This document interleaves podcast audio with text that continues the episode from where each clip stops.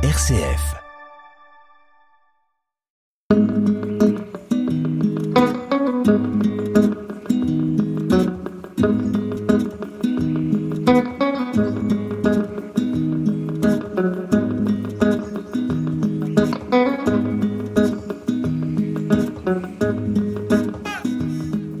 Donc aujourd'hui, je vous emmène en Patagonie. En fait, c'est un voyage qui va de Valparaiso à, au Cap Horn. Et mais ce voyage, on va le commencer dans un tout petit village du Périgord à Chourgnac et on va le commencer en 1825. Pérégrinus. Jean-Marie Ozat nous raconte. C'est le jour, euh, un jour d'octobre 1825 dans la famille Tounem, des paysans euh, aisés de, de, de Chourgnac, naît un petit garçon qui s'appelle Antoine Tounem. Et Antoine Tounem, bah, c'est un petit garçon, un petit paysan, euh, euh, tout à fait euh, normal, d'une famille tout à fait normale. Enfin bon. Le problème, c'est que le, petit Antoine Tounem, quand il va à l'école à partir de 8 ans, bah, son instituteur, c'est un ancien soldat de Napoléon, c'est un grognard de Napoléon, qui a fait toutes les campagnes de Napoléon, qui a fait la Russie, qui a fait l'Espagne. Et le recteur d'Antoine Tounem leur en- enseigne vaguement le calcul, la morale, la religion et, la lecture, mais il parle surtout de ses aventures. Et le petit Antoine Tounem est vraiment fasciné par les aventures de son recteur, de son vieux recteur. Donc Antoine Tounem, ben, c'est un bon élève et euh, il devient euh, avoué à Périgueux. Donc euh, voilà, il quitte la terre, il, il se décroche un- une, il s'offre une, une charge d'avoué à Périgueux, mais vraiment il s'ennuie, c'est absolument épouvantable. Tellement il s'ennuie euh, de devenir un bourgeois de province et euh, il comprend très vite que ça, c'est pas sa vie, ça sera pas sa vie. Alors, pour tromper son ennui, euh, il engage des procès parce qu'il s'est rendu compte que sa famille a été privée de son véritable nom et de sa particule. Et en fait, les Tounem s'appelleraient, selon euh, Antoine, s'appelleraient de Tounins. Donc il fait des procès euh, pour obtenir la réhabilitation de son nom. Et il finit par gagner. Il perd à, Bergerac, il gagne à Bordeaux. Et dans les années 1800, 1800, milieu des années 1840, il a le droit de s'appeler Prince Antoine de Tounins. Donc il se fait imprimer des, des cartes de visite qu'il distribue euh, allègrement dans les rues de, de Périgueux. Et il, euh, voilà, il, s'est- il est devenu le Prince Antoine de Tounins. Et il devient, euh, à, cette époque-là, il devient franc-maçon. Il rentre dans la franc-maçonnerie dans une loge à Périgueux. Alors, c'est pas tellement par conviction, bah, c'est surtout pour réseauter, comme on dit aujourd'hui, c'est-à-dire que il est avec l'huissier local, il est avec le juge de paix, il est avec le commissaire de police, il est avec les élus, il est avec un peu tous les notables, et tous ces notables font des affaires. Et, euh, mais il s'ennuie, continue à s'ennuyer, à tel point qu'un un jour, il décide de vendre son, son étude d'avoué et il décide de partir au Chili. Alors pourquoi le Chili? Parce que le Chili euh, a accédé à l'indépendance à partir de 1800, euh, 1810, 1818, entre 1810 et 1818. Et c'est un pays euh, encore un peu à l'écart euh, de tout le grand mouvement politique qui secoue le- l'Amérique latine. L'Amérique latine qui est complètement euh, bouleversée par l'action de Simon Bo- Bolivar. Simon Bolivar qui est un ce qu'on appelle le libertador, qui est lui-même un, franc-maçon. Et toute la franc-maçonnerie européenne est absolument fascinée par les euh, exploits de Simon Bolivar qui euh, libère ben, évidemment euh, l'Argentine, la Bolivie, le Panama, euh, le Pérou, il les libère de la domination espagnole. Mais Bolivar s'intéresse pas tellement au Chili et de Tounins qui hum, ne pêche pas par euh, excès de modestie se dit bah si Bolivar prend le reste, moi je vais prendre le Chili, je vais aller au Chili et je vais voir ce que je peux faire au Chili. Donc il vend tout. Il emprunte un peu d'argent à ses, à ses amis francs-maçons, un petit peu d'argent à sa famille, et puis le voilà parti pour, euh, pour, euh, pour le Chili, et il arrive à Valparaiso en 1855 à peu près. Là, il s'installe. Il n'a pas du tout l'intention de faire de la politique. Il veut plutôt faire des affaires. Donc, alors, euh, il veut faire fortune. Donc, il commence à s'intéresser évidemment au cuivre, parce que le, le Chili, c'est le grand pays du producteur de cuivre, déjà à cette époque. Ça marche pas. Il a pas tellement le sens des affaires dans ce, dans ce domaine. Alors après, il va essayer de lancer un journal francophone pour euh, toute la communauté euh, francophone d'Amérique du Sud. Il faut bien comprendre qu'à cette époque-là, et au Chili en particulier, les francophones, les Français sont une communauté extrêmement importante. Ils viennent tous de Bordeaux, de Périgueux, du sud-ouest, et c'est eux qui sont venus s'installer au Chili pour créer les grands vignobles chiliens et argentins. Et Antoine, le prince Antoine de Tounin se dit que ça serait intéressant de faire un journal pour ces gens-là. Bon, c'est un échec, un nouvel échec. Et il se dit, bon, alors je vais tenter une troisième, euh, troisième affaire. Et il essaye de monter un champ de course hippique à Valparaiso. Et là aussi, énorme échec. Et il se retrouve euh, ruiné, mais surtout endetté. Et à l'époque, le recouvrement des dettes, c'est quelque chose d'assez brutal en général. Donc euh, les débiteurs et les faillis ont vraiment intérêt à aller se cacher. Donc euh, le prince de Tunas va se cacher dans le nord du Chili, à La Serena, une petite ville à La Serena. Et là, il se fait oublier pendant quelques temps.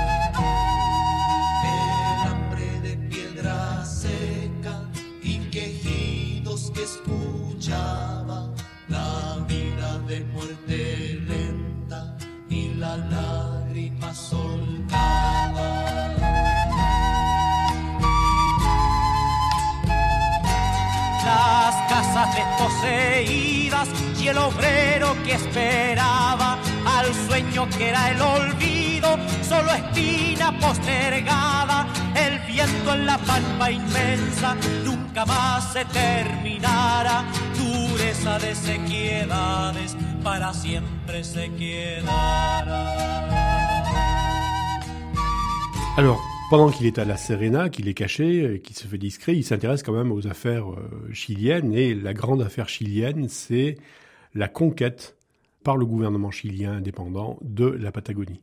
Alors il faut bien comprendre qu'à cette époque-là, la Patagonie n'appartient ni à l'Argentine ni au Chili et qu'elle est encore sous la souveraineté des Mapuches, un peuple euh, amérindien euh, extrêmement respecté dans toute l'Amérique latine parce que ce sont les seuls qui n'ont jamais été vaincus ni par les Incas, ni par les conquistadors. C'est-à-dire qu'à chaque fois que les conquistadors ont essayé de rentrer en territoire mapuche, ils se sont véritablement fait massacrer.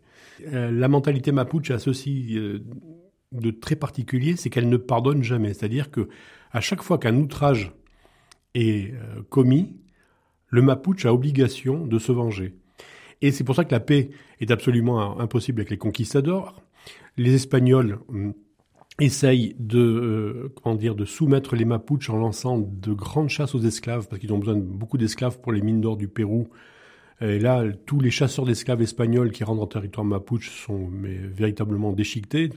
Et donc les Mapuches euh, sont pas particulièrement agressifs, mais on ne rentre pas sur leur territoire. C'est comme ça, on ne rentre pas sur leur territoire pendant euh, trois siècles. Donc les Espagnols sont arrivés, les conquistadors sont arrivés euh, au Chili en 1520. Et pendant quasiment trois siècles, donc de 1520 à 1820, les Espagnols et les Européens ont, euh, ont respecté cette espèce de statu quo.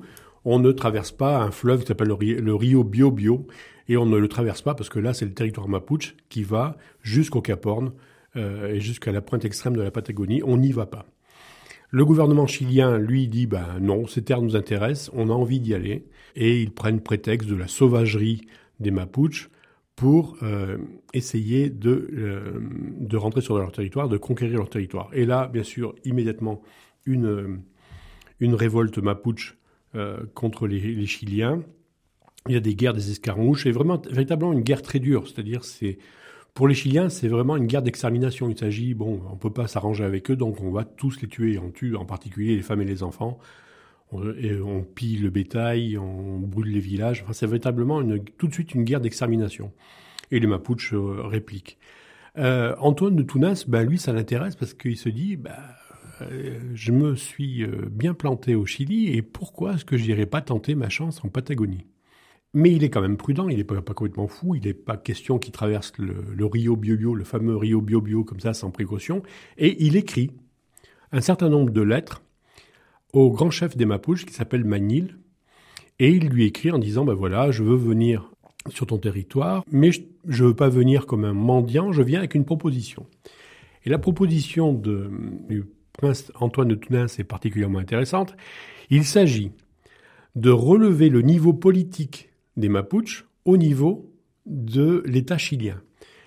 Et il dit aux Mapuches, ben voilà ce que je vais faire, moi je suis juriste, donc je vais vous écrire une constitution, une constitution extrêmement libérale, qui sera infiniment plus évoluée que la constitution chilienne, beaucoup plus libérale, qui va garantir l'égalité, la liberté.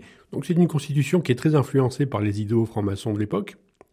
Et quand vous aurez accepté cette constitution, eh bien, les euh, nations européennes euh, verront que vous n'êtes pas des, sauvages euh, cannibales, mais que vous êtes un peuple politiquement évolué, et il ne faut aucun doute que la France et l'Angleterre vous enverront des armes et des hommes pour vous aider, pour vous aider à vous défendre contre les Chiliens. Et Manil, le chef mapuche, se dit mais, mais pourquoi pas? Pourquoi pas? Donc il répond à Antoine de Tounas en disant mais viens, je t'invite à venir me faire ta proposition. Et Manil, c'est pas uniquement un chef, c'est un grand sorcier. C'est véritablement un, euh, un grand magicien parmi les Mapuches. Et Manil a rêvé qu'un blanc gigantesque, avec une énorme voix, viendrait aider les Mapuches à lutter contre euh, les Chiliens, les nouveaux conquistadors, et à les vaincre. Et chez les Mapuches, le rêve a véritablement une, importance. le rêve, c'est véritablement un outil de communication entre le monde des esprits et le monde de la terrestre. Donc euh, Manil croit à ce rêve. Pérégrinus, un journaliste nous emmène. Donc en 1861, euh, le prince Antoine de Tounas rentre euh, sur le territoire mapuche et il se met à chevaucher vers la cordillère des Andes où Manil à son camp secret. Sauf qu'entre euh, entre temps, sur le chemin, il apprend que Manil, qui est vieux, qui a 82 ans, vient de mourir. Et euh, De Tounas ne renonce pas et il continue à cheminer vers la cordillère des Andes, vers des paysages absolument euh, merveilleux. Alors, ceux qui connaissent le Chili, c'est dans la région de Torres del Paine. C'est les plus beaux paysages chiliens, extrêmement sauvages. C'est des, zones de savane coupées par des montagnes gigantesques avec des glaciers. Enfin, c'est la Patagonie magnifique. Et il arrive au camp Mapuche et il apprend que Manil a prévenu son fils et les grands chefs que Antoine de Tounas viendrait et qu'il faudrait accepter ses propositions parce que Antoine de Tounas, eh ben, c'est celui qu'il a espéré, qu'il a attendu, dont il a rêvé la, venue pour sauver les Mapuches de l'agression chilienne.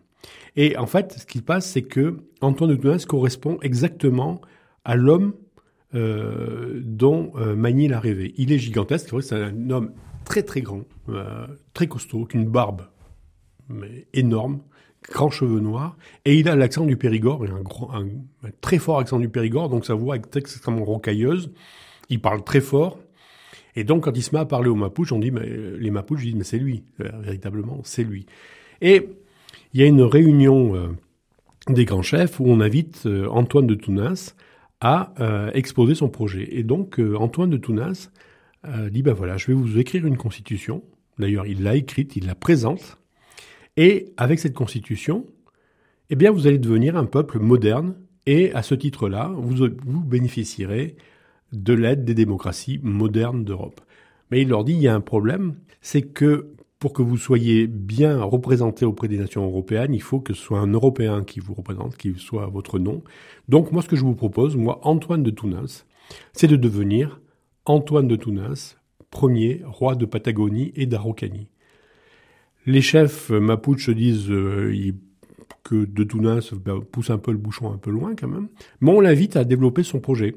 Et après une nuit de, conciliabule, des milliers de guerriers mapuches se réunissent autour de Antoine de Tounas, qui pense qu'il a autant de chances de se faire écorcher vif que d'être couronné. Et en fait, c'est la deuxième hypothèse qui est la bonne. Les Mapuches se mettent à galoper autour de lui pour l'honorer et ils le reconnaissent.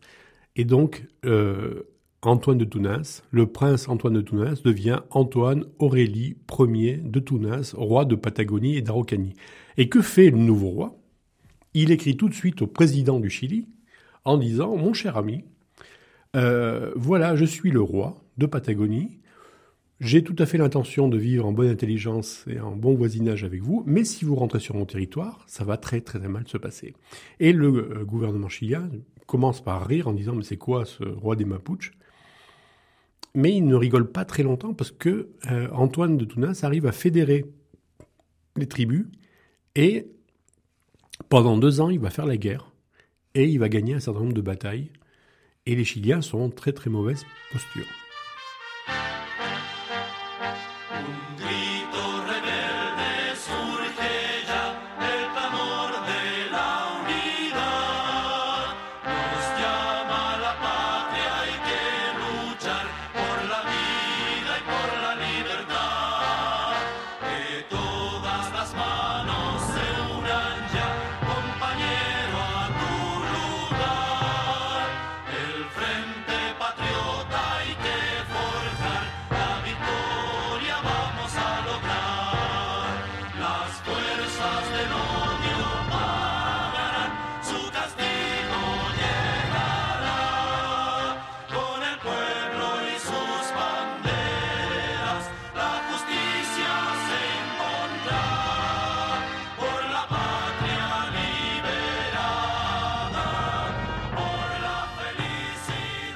Donc, le gouvernement chilien est bien embêté par ce, roi des Mapuches, ce roi français des Mapuches, et il lance euh, sur la piste du roi des Mapuches un colonel qui s'appelle le colonel Saavedra, qui se dit euh, bon, euh, c'est la plaisanterie assez durée et je vais capturer et faire fusiller celui qu'il appelle le polichinelle français.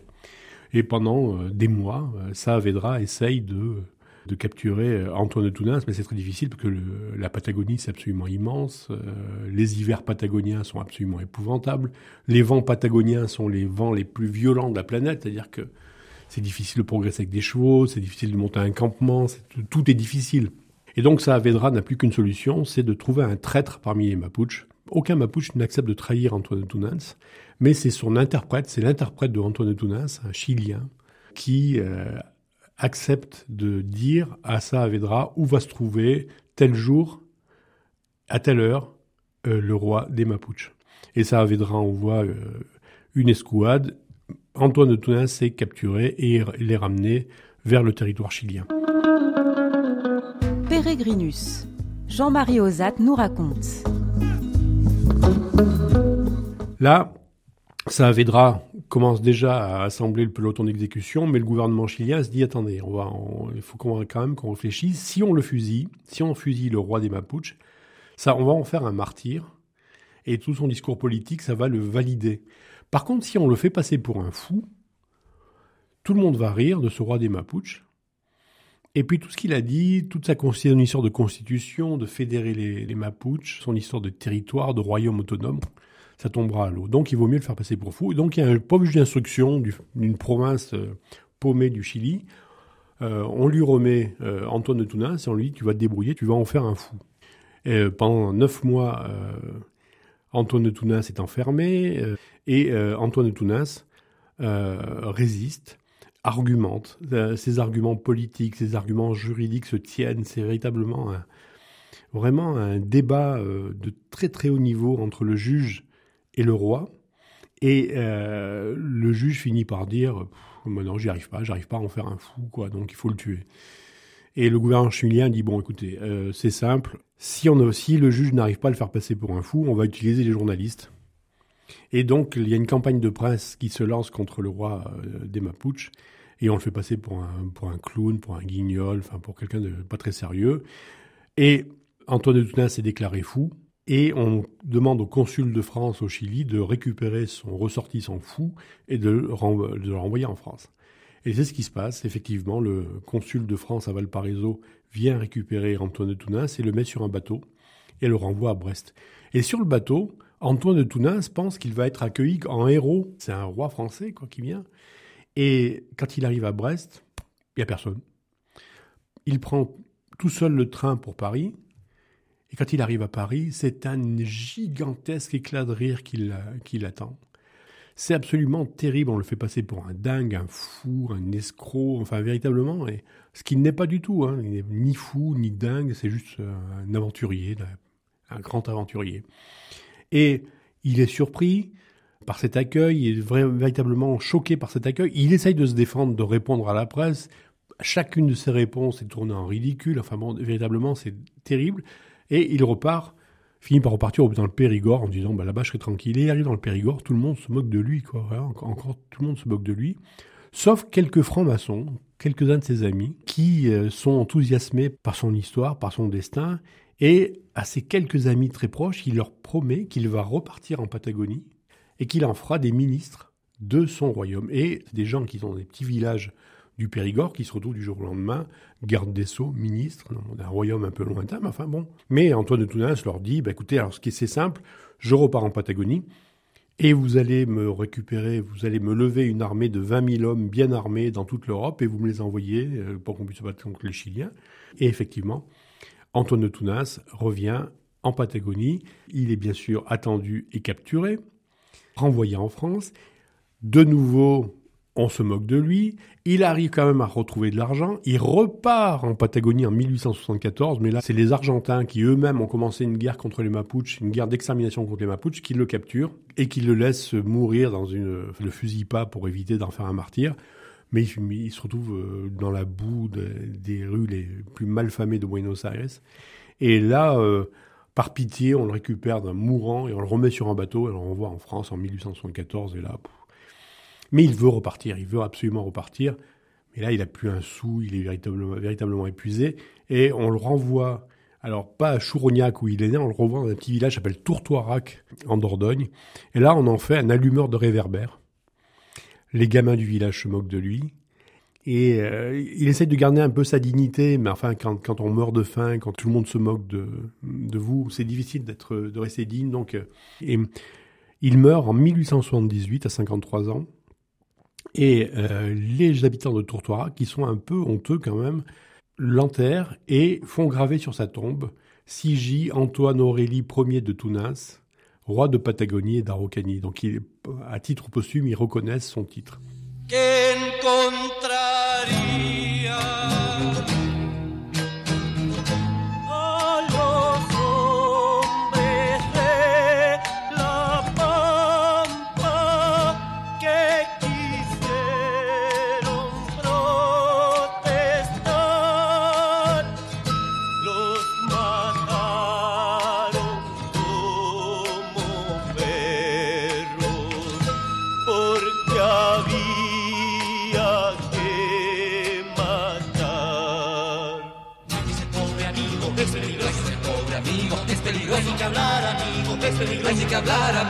Peligroso. Las mujeres de la pampa se pusieron a llorar y también las matarían. Cette histoire, ce, cette aventure d'Antoine de Tounin, elle va faire rêver. Euh, des tas d'aventuriers, va faire rêver des tas de gens. Euh, il y a Jean Raspail, euh, l'écrivain Jean Raspail, qui va en faire euh, des livres qui vont être des best-sellers. Véritablement, Antoine de Tounin, c'est un grand aventurier français. Il est généreux, il est énorme. Véritablement, c'est un personnage énorme, avec des ambitions énormes, mais d'une honnêteté absolue, d'une non-violence avec le peuple mapuche il a véritablement essayé de faire basculer les Mapuches dans la démocratie la plus avancée qui soit. Et il était sincère et il était honnête. Et c'est pas du tout le cas des rois de Patagonie qui vont lui succéder parce que le destin de Tounin s'inspire quelques, quelques aventuriers euh, qui se disent mais pourquoi pas moi? Il y en a un en particulier qui s'appelle euh, Julius Popper qui est un Roumain polytechnicien, c'est-à-dire c'est un ingénieur polytechnicien extrêmement brillant qui va travailler sur le canal du Suez pendant quelques temps. C'est quelqu'un qui adore l'argent. Et il va tenter sa chance en Patagonie. Et en Patagonie, il n'a pas du tout l'intention de gouverner ou de d'amener une constitution. Lui, il est là pour faire place nette. Et il commence à tuer absolument tous les Indiens de Patagonie qu'il croise. Euh, Popper va finir lui-même euh, empoisonné à Buenos Aires et arrive un deuxième roi de Patagonie qui s'appelle José Menendez et lui, il n'a pas du tout envie de devenir roi de Patagonie, il veut juste prendre la Patagonie, la posséder. C'est lui qui introduit les moutons en Patagonie. La première chose qu'il va faire, c'est qu'il va brûler toutes les forêts de Patagonie. Il va faire des incendies monstres pour faire des pâturages à moutons. Il va, euh, comment dire, euh, clôturer toute la Patagonie, va acheter des milliers, des milliers, des milliers de kilomètres de fils de fer barbelés pour que les troupeaux de moutons ne divaguent pas. Et les Indiens qui étaient là et qui vivaient en chassant le gibier local bah, se retrouvent sans aucun gibier et avec des moutons en disposition. Ils commencent à, voler des moutons, à les manger parce qu'ils n'ont rien d'autre. Et Menendez recrute euh, un certain nombre de tueurs euh, en Europe, en particulier un Écossais que les Indiens appellent encore le cochon rouge. Et euh, ce cochon rouge est payé à la paire d'oreilles ou à la paire de seins qu'on ramène à Menendez et Menendez le paye pour chaque Indien ou chaque Indienne ou chaque enfant indien tué. Très rapidement, tous les peuples locaux, les Selkman, les Mapuches, les Onas, tout ça disparaît. Et la Patagonie devient véritablement vide d'Indiens.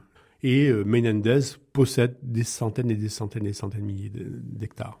Alors, la mémoire de Popper et de Menendez aujourd'hui est maudite, et celle de De Tounas, par contre, elle revient parce que les Mapuches sont toujours en lutte contre le gouvernement chilien, aujourd'hui encore. Et il y a un certain nombre de Mapuches qui disent euh, au gouvernement chilien, vous n'avez aucun droit de posséder notre territoire, absolument aucun droit, puisque nous sommes un royaume indépendant, puisque nous avons une constitution, puisque nous avons eu un roi, et que, eh bien, vous êtes des envahisseurs et vous n'avez aucun droit ni juridique ni moral à posséder notre territoire. Et donc, de Tunas, eh ben, on en parle aujourd'hui à Genève, à l'ONU, et les Mapuches s'en servent un petit peu. Alors, quelques Mapuches, pas tous, hein, parce qu'il y en a encore qui sont persuadés que de Tunas était un clown. Euh, il y en a quand même quelques-uns qui se disent ben, que c'est un super argument juridique pour contrer le gouvernement chilien qui euh, euh, exploite et massacre leur territoire. Alors, ce qu'il faut savoir aussi, pour conclure, je dirais que ce qu'il faut savoir, c'est qu'il y a aujourd'hui encore un roi de Patagonie euh, d'Araucanie, un roi français d'Araucanie et de Patagonie. Il y a encore quelques jours, c'était Frédéric Ier, qui était héraldiste à Toulouse, qui était officiellement roi de d'Araucanie et de Patagonie, et je crois qu'il y a eu un coup d'État et il a été euh, chassé de son trône. Mais il y a toujours une cour de Patagonie, il y a toujours un roi de Patagonie, et ce qui est assez intéressant et un peu désespérant, c'est que ce, alors le dernier roi Frédéric Ier et un certain nombre de rois avant lui n'étaient absolument pas euh, d'extrême droite ou nazie, mais c'est véritablement l'ultra-droite française a voulu capter l'héritage de Antoine de Tounas. Et il y a véritablement un hold-up qui a été fait sur, sur lui. Il y a même un, jeune d'extrême droite qui a voulu se prétendre lui-même roi de Patagonie. Et c'est une véritable, c'est une terrible injustice parce que je pense que il serait difficile d'imaginer quelqu'un de plus généreux, de plus euh, inoffensif quand il faisait pas la guerre aux Chiliens que Antoine de Tounas. Euh, je crois qu'il annonçait véritablement un antiracisme absolu. Il a véritablement et très sincèrement adopté la cause des Mapuches et la guerre d'extermination que les Chiliens déclenchaient contre les Mapuches l'horrifiait. Il est peut-être arrivé là comme euh, affairiste failli, mais il est devenu véritablement un homme politique. Très brièvement, il est devenu un excellent roi.